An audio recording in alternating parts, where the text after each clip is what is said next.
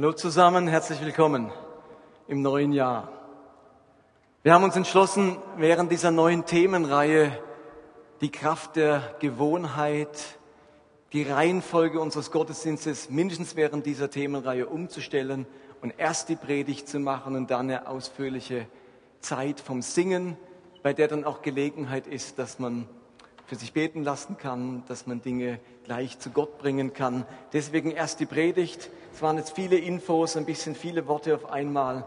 Ich hoffe, dass ihr jetzt nochmal aufmerksam sein könnt für die nächsten 30 Minuten.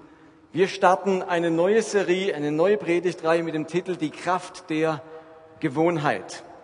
Und wir stehen am Anfang eines neuen Jahres und meistens nutzen wir den Moment, um uns Vorsätze zu machen so ein Vorsatz fürs neue Jahr. Darf ich mal fragen, mal ganz ehrlich, wer von euch hat sich was vorgenommen fürs neue Jahr? Darf ich mal sehen, wer sich was vorgenommen hat? Okay, das sind gar nicht so viele. Die meisten sind wahrscheinlich nütz, wissen, dass es sowieso nichts nützt. Ich glaube, wir alle haben eigentlich Wünsche, Ziele, Vorhaben, die wir gerne umsetzen würden. Träume, die in Erfüllung gehen sollen. Ziele, die wir erreichen wollen, Veränderungen, die wir bewerkstelligen wollen. Und oftmals nimmt man sich dann den Jahreswechsel vor, um diese Dinge sich irgendwie vorzunehmen, festzumachen. Und als Christen wissen wir ja, wir sind Menschen in Bewegung. Wir sollen uns verändern. Christen sollen nicht auf der Stelle treten, sondern wir sind alle auf einer Reise, in einer Bewegung, in einem Prozess, der unser ganzes Leben andauert. Habt ihr das schon gewusst? Als Christen sind wir unser ganzes Leben lang damit beschäftigt, uns zu verändern. Als Christ kann man nie sagen, Feierabend, jetzt bleibe ich, wie ich bin. Wir sind auf einer Reise und diesem Jesus ähnlicher zu werden. Wir sind unterwegs mit unserem Glauben. Wir möchten mit Negativen fertig werden in unserem Leben, brechen. Wir möchten so etwas wie Heiligung und Wachstum erfahren in unserem Leben. Diese Dinge sind uns nicht gleichgültig. Wir leben nicht einfach drauf los. Wir spüren von Gott eine Berufung und einen Plan für unser Leben. Und deswegen nehmen wir uns Dinge vor. Deswegen wollen wir Dinge verändern. Und gleichzeitig merken wir eben alle, dass Vorsätze zur Veränderung, zum Wachstum, zur Heiligung sehr schnell wieder im Sand verlaufen. Wir nehmen uns bestimmte Dinge vor, dann versuchen wir es ein paar Tage umzusetzen und dann scheitern wir wieder. Wir merken, dass es gar nicht so leicht ist, dass Veränderung und diese Vorsätze umzusetzen anstrengend ist. Und dass die alten Dinge, wie meine Faulheit, die alte Wut, der alte Egoismus, das alte Essverhalten, die alte Ungeduld, das alte Suchtverhalten, der alte Lebensstil, ganz schnell wieder das Ruder in meinem Leben übernehmen. Wir erleben etwas, das allen Menschen bekannt ist, nämlich wenn gute Vorsätze auf der einen Seite und schlechte Gewohnheiten auf der anderen Seite zusammenprallen, dann haben die schlechten Gewohnheiten den längeren Atem und gewinnen die Schlacht. Wenn gute Vorsätze und schlechte Gewohnheiten aufeinanderprallen, dann gewinnen meistens die schlechten Gewohnheiten. Das wissen wir Daran verzweifeln wir immer wieder, das entmutigt uns und manchmal nimmt man sich erst gar nichts mehr vor. Ihr Lieben, das seht ihr jetzt auch an der Leinwand, gute Vorsätze haben nur dann eine Chance, wenn sie zu guten Gewohnheiten werden.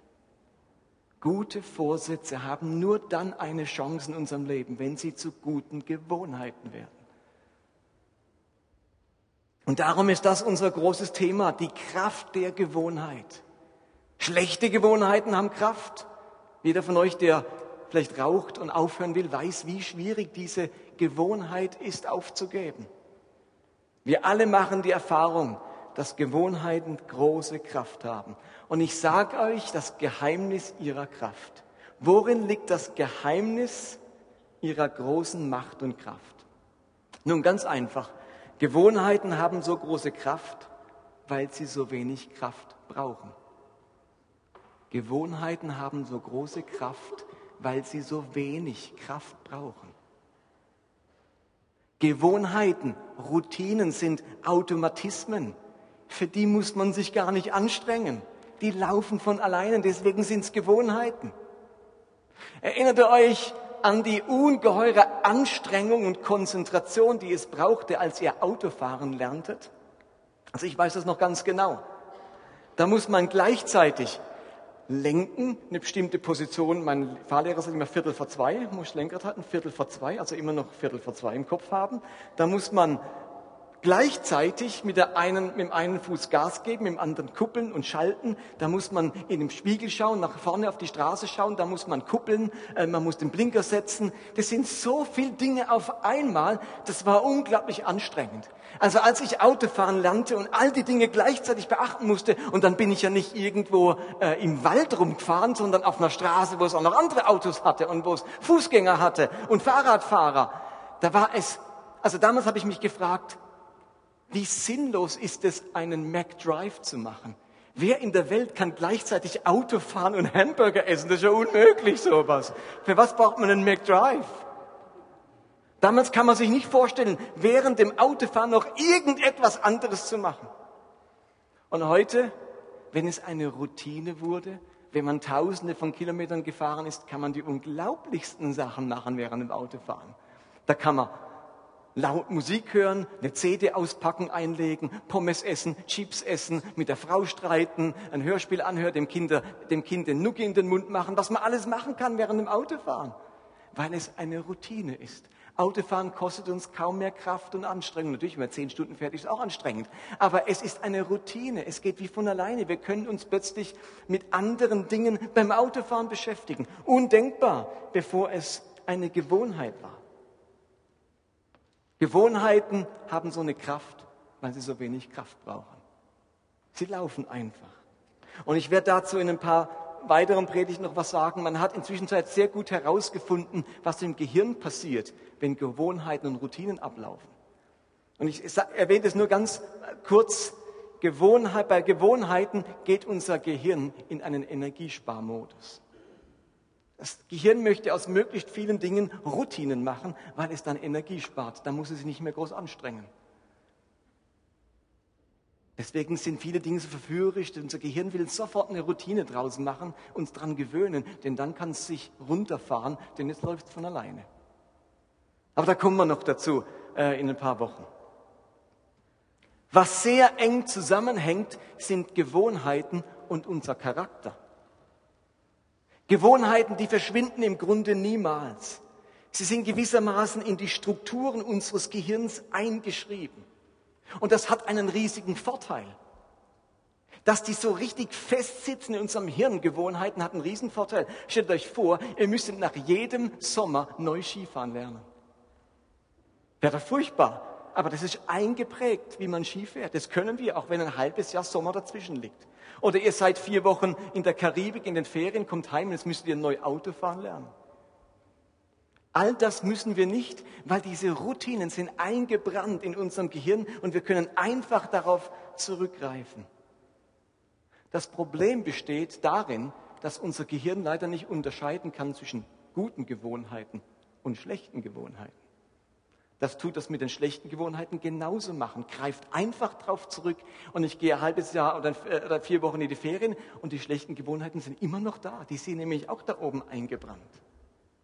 Gewohnheiten haben große Macht. Das ist von großem Vorteil, wenn es um gute Gewohnheiten geht, aber es ist auch von großem Nachteil, wenn es um schlechte Gewohnheiten geht. Ein amerikanischer Autor hat einmal gesagt, in Wahrheit liegt der Unterschied zwischen denen, die siegen und denen, die verlieren, nur in den unterschiedlichen Gewohnheiten, die sie leben. Und es gibt ein wahrscheinlich aus dem Chinesischen kommendes Sprichwort, das habt ihr sicher schon gehört, und das finde ich ein ganz wichtiges Sprichwort, ich halte es für wahr. Das heißt, auch das könnt ihr mitlesen, achte auf deine Gefühle, denn sie werden zu Gedanken.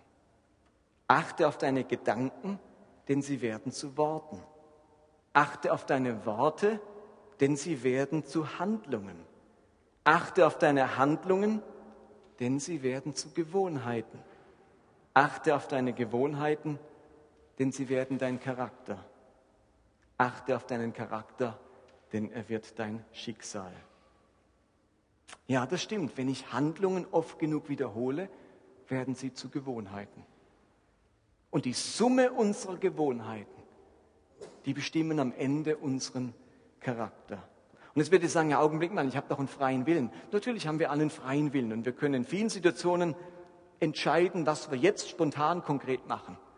Aber auch da haben die Wissenschaftler herausgefunden, dass fast 50 Prozent unseres Lebens aus Gewohnheiten besteht und gar nicht so sehr frei entschieden wird, sondern es sind Gewohnheiten, die ablaufen. Und deswegen bestimmen nicht nur unsere spontanen Entscheidungen unseren Charakter, sondern besonders auch unsere Gewohnheiten, die wir uns entwickelt haben. Das ursprüngliche Wort für Charakter ist eigentlich das, die Prägung, der Prägestempel, das Münzbild kommt vom Griechentum. Der Charakter ist das, was eingeprägt wurde auf eine Münze. Der Charakter ist das, was sich in mir abbildet. Irgendetwas prägt mich, irgendetwas hinterlässt Spuren bei mir und formt damit meinen Charakter. Und wir alle spüren, dass Gewohnheiten uns besonders stark prägen, einen besonders starken Abdruck in uns hinterlassen. Der englische Dichter John Dryden hat vor über 300 Jahren gesagt, erst machen wir unsere Gewohnheiten und dann machen unsere Gewohnheiten uns. Das englische Wort für Gewohnheit, kennt ihr vielleicht, ist Habit. Die Engländer sagen Habit zu einer Gewohnheit. Das kommt vom lateinischen Wort Habitus. Und Habitus heißt eigentlich das Kleid, das Gewand, das ich trage. Und genauso wie wir Kleider tragen, tragen wir Gewohnheiten.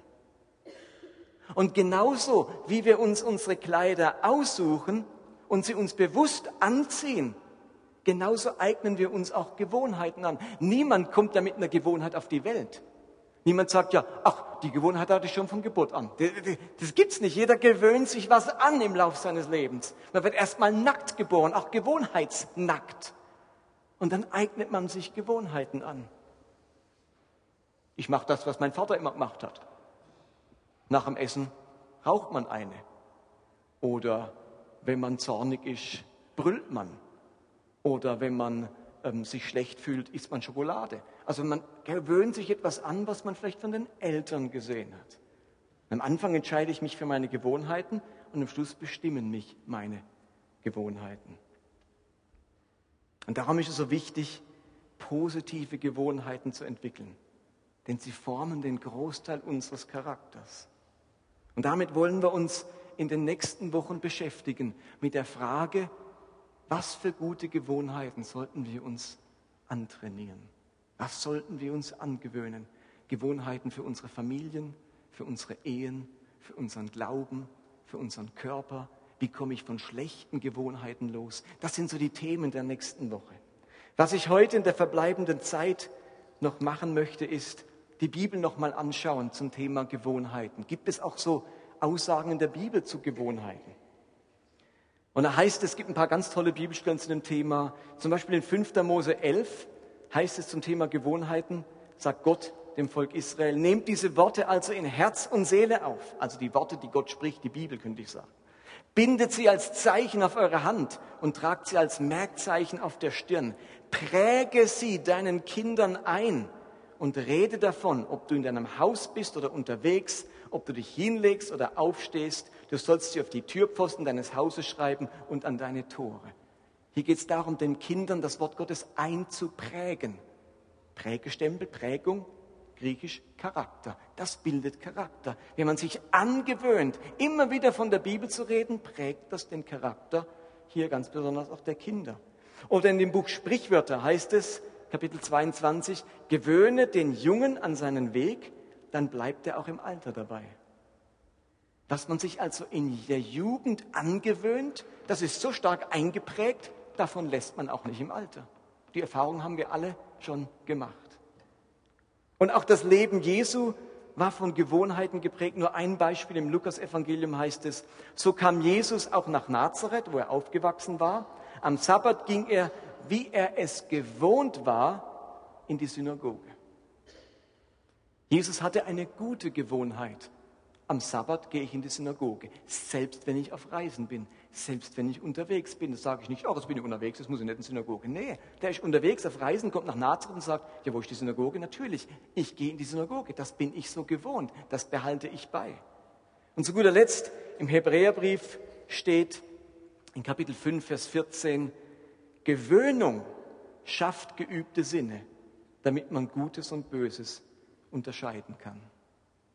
Da geht es um die Bibel wiederum in dieser Stelle. Wenn man sich an die Bibel gewöhnt, wenn man sich viel mit der Bibel beschäftigt, dann bekommt man geübte Sinne und kann Gut und Böse unterscheiden. Es lohnt sich also, gute Gewohnheiten zu entwickeln. Und ich glaube, dass es, um eine gute Gewohnheit zu entwickeln, drei Schritte braucht. Es braucht drei Schritte, um eine gute Gewohnheit zu entwickeln. Und ich möchte euch dann noch einen Text von Paulus vorlesen aus dem Philipperbrief. Und ich glaube, dieser Text beschreibt wunderbar, wie man jetzt eine gute Gewohnheit entwickeln kann. Ich will, dass ihr heute nach diesem Gottesdienst nach Hause geht und mehr habt als nur einen guten Vorsatz, sondern die Idee, wie man aus einem guten Vorsatz tatsächlich eine gute Gewohnheit machen kann, die ich dann tatsächlich umsetze. Es heißt in Philipper 3, um Christus allein geht es mir. Ihn will ich immer besser kennenlernen und die Kraft seiner Auferstehung erfahren. Aber auch seine Leiden möchte ich mit ihm teilen und seinen Tod mit ihm sterben. Ich will nicht behaupten, das Ziel schon erreicht zu haben oder schon vollkommen zu sein, doch ich strebe danach, das alles zu ergreifen, nachdem auch Christus von mir Besitz ergriffen hat. Ich bilde mir nicht ein, Brüder und Schwestern, dass ich es schon geschafft habe. Aber die Entscheidung ist gefallen. Ich lasse alles hinter mir und sehe nur noch, was vor mir liegt. Das Ziel vor Augen jage ich nach dem Siegespreis der himmlischen Berufung, die Gott uns in Christus Jesus schenkt. Ich glaube, es braucht drei Elemente, damit wir gute Gewohnheiten entwickeln können. Es sind Motivation, Konzentration, Repetition. Motivation, Konzentration, Repetition. Mo-ko-re. Als Eselsbrücke. Motivation, Konzentration und Repetition. Wie komme ich da drauf? Ich glaube, der Text, den ich gerade von Paulus vorgelesen habe, schildert das. Ihr Lieben, um eine Gewohnheit zu entwickeln, muss ich für etwas motiviert sein. Ich brauche ein Ziel, das ich erreichen möchte, einen Traum, den ich verwirklichen möchte. Eine Veränderung, die ich umsetzen möchte. Es braucht etwas, das mich motiviert, das mich bewegt, das sich lohnt, das mich ergriffen hat. Ich will in diesem Jahr endlich zehn Kilo abnehmen. Ich möchte ein anderes Verhältnis zu meiner Tochter bekommen. Ich möchte mich wieder versöhnen mit meinem Vater. Egal was es ist, du musst für dieses Ziel motiviert sein braucht erstmal ein Ziel, das mich motiviert. Paulus, haben wir gelesen, wollte die Kraft der Auferstehung erfahren. Er wollte ganz mit Christus vereint sein in seinem Leben und in seinem Sterben. Er wollte Christus immer besser kennenlernen. Das hat ihn motiviert. Das war das große Ziel, von dem er ergriffen war. Paulus war motiviert davon. Deswegen konnte er schreiben, ich strebe danach, das alles zu ergreifen, nachdem auch Christus von mir Besitz ergriffen hat. Damit du eine Gewohnheit entwickelst, musst du ebenfalls von irgendetwas ergriffen sein, motiviert sein. Was es auch immer ist, Gewohnheit beginnt mit Motivation, mit einem tiefen Wunsch, einem Verlangen, einer Bereitschaft, vielleicht auch einem Leidensdruck. Also wenn es um Motivation geht, jetzt sind wir auf der Ebene von den Vorsätzen. Gute Vorsätze heißt, ich bin motiviert, etwas zu tun. Noch ein paar Beispiele, eben ein besserer Vater werden, zweimal in der Woche joggen, jeden Tag in der Bibel lesen, mit dem Rauchen aufhören, egal was. Motivation bewirkt, dass ich mir etwas vornehme. Der erste Schritt für eine gute Gewohnheit. Aber jetzt muss der zweite Schritt kommen, sonst bleibt es eben nur bei guten Vorsätzen. Was ist der zweite Schritt, den es braucht? Der nächste entscheidende Schritt ist Konzentration. Paulus sagt im Text, wo wir gerade gelesen haben, ich lasse alles hinter mir und sehe nur noch, was vor mir liegt. Das Ziel vor Augen jage ich nach dem Siegespreis. Paulus lässt alles hinter sich und sieht nur noch, was vor ihm liegt. Er hat ein Ziel vor Augen. Luther übersetzt, ich vergesse, was da hinten liegt. Ihr Lieben, das ist nichts anderes wie Konzentration und die klare Fokussierung auf ein Ziel. Paulus muss bestimmte Dinge vergessen. Er muss bestimmte Dinge hinter sich lassen, um sich auf das Wesentliche, das, was ihn motiviert, das, was er sich vorgenommen hat, konzentrieren zu können. Ohne Konzentration keine Gewohnheiten. Denn wenn ich mich nicht auf eine bestimmte Handlung konzentriere, dann vergesse ich sie. Dann kommt mir ganz vieles dazwischen. Dann werde ich abgelenkt. Dann drängen sich andere Handlungen in den Vordergrund. Das kennt ihr alle. Warum halten denn die Vorsätze nicht so lang? Weil der Rest des Lebens genau gleich weitergeht. Wir setzen die Vorsätze oben drauf, aber konzentrieren uns nicht dazu, darauf. Und dann kommt wieder der Alltag mit seiner Routine, mit all den Dingen. Und diese Vorsätze geraten, gehen unter im Wellengang des Alltags. Aus Vorsätzen werden keine Gewohnheiten, wenn ich mich nicht intensiv darauf konzentriere. Und das heißt, andere Sachen vergessen, andere Sachen hinter mich lassen. Jetzt geht es nicht um das, sondern das und das. Ich konzentriere mich auf diese Sache. Wenn ich zu einer bestimmten Handlung motiviert bin, dann wird daraus eine Gewohnheit, wenn ich mich ganz bewusst auf diese Handlung konzentriere und sie nicht mehr aus meinem Fokus lasse. Und das ist nur möglich, wenn ich mir auch nicht zu viel vornehme. Lieber auf eine Sache konzentrieren, als mir zehn Dinge vornehmen und mich auf keines konzentrieren. Und dann braucht es noch den dritten Schritt, nämlich Repetition. Also wenn ich für eine Sache motiviert bin, sie von ganzem Herzen möchte und mich dann konsequent darauf konzentriere, dann erfolgt der dritte Schritt, nämlich die Repetition, die Wiederholung.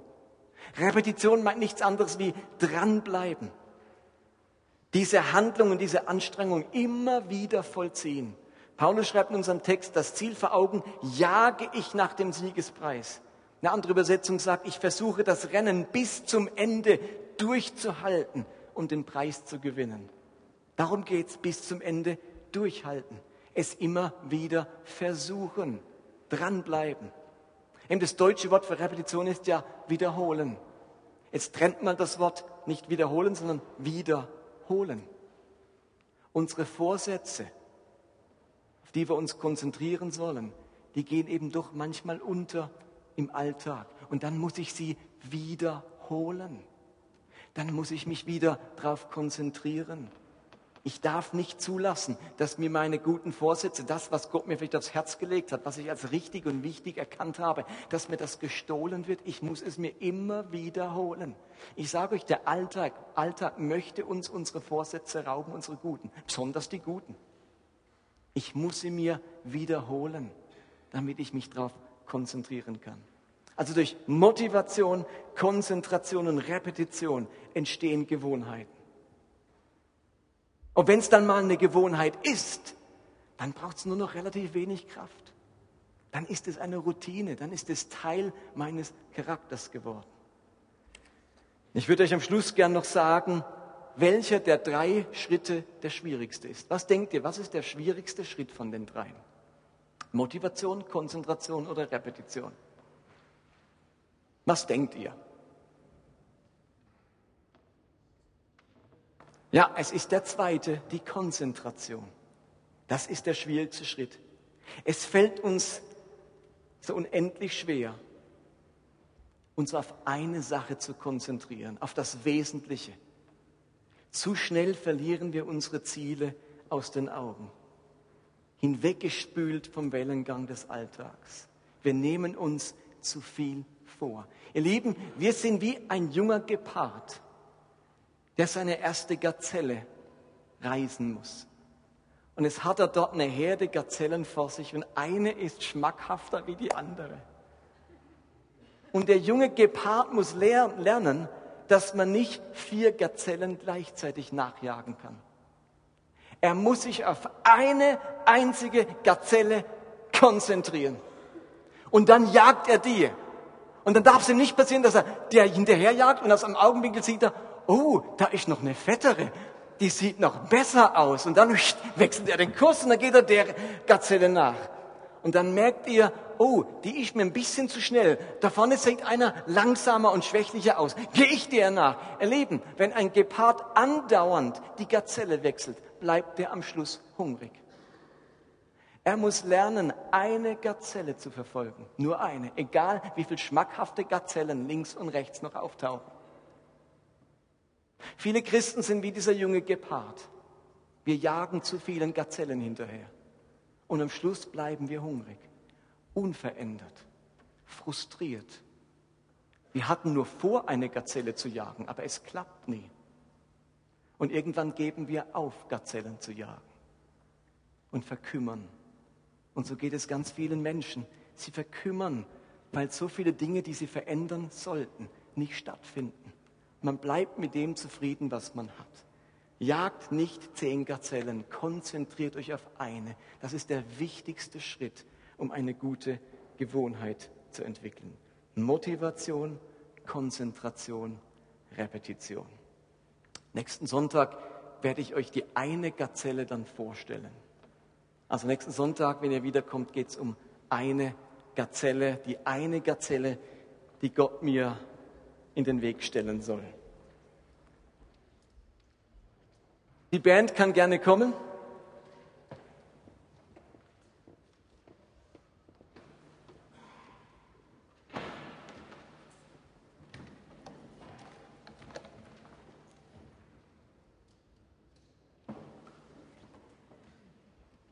Lasst uns beten.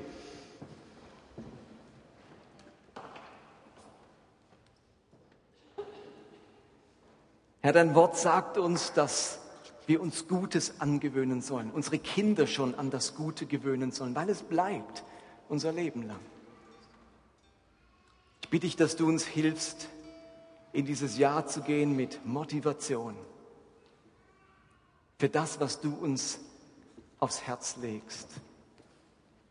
Dass du uns Konzentration schenkst auf diese Sache, auch wenn es zehn andere verlockende Dinge gibt und dass du uns Repetition schenkst, dran zu bleiben, nicht aufzugeben, nicht locker zu lassen, bis unsere Vorsätze Gewohnheiten wurden und ein Teil unseres Wesens. Herr, lass nicht zu, dass wir wieder so ein Jahr hinter uns bringen, wo sich kaum was tut, kaum was verändert und unsere Vorsätze, ob ausgesprochen oder nur im Herzen, im Sande verlaufen. Komm, Heiliger Geist, dann wenn wir jetzt singen, in deine Gegenwart treten, dann berühre unsere Herzen. Komm, Heiliger Geist. Ich lade euch ein, aufzustehen für die nächsten 20, 25 Minuten, wenn wir miteinander singen.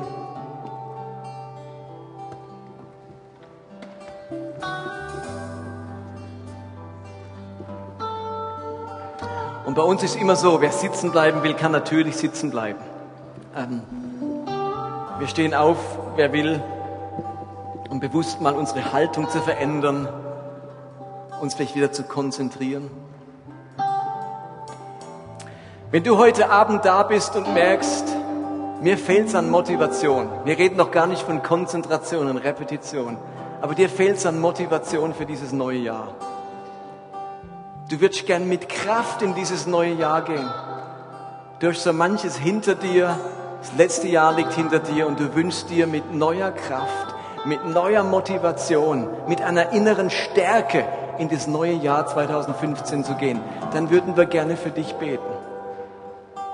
Heute Abend deinen Tank zu füllen mit Kraft und Motivation. Ich glaube, das ist der erste Schritt, dass Gott dir in den nächsten Tagen Dinge zeigen kann, für die dich motivieren möchte, die dir wieder Kraft geben, Ziele vor Augen malen.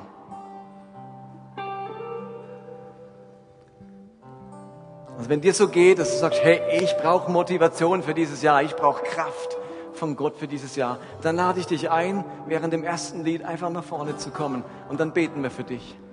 Wir wollen uns jetzt wieder angewöhnen und erwarten, dass Gott hier ist, gegenwärtig ist und dass unsere Gebete füreinander wirklich was auslösen und was verändern. Okay, lasst uns singen und wenn du mit neuer Kraft und neuer Motivation in das neue Jahr willst, dann komm doch einfach nach vorne und dann beten wir für dich.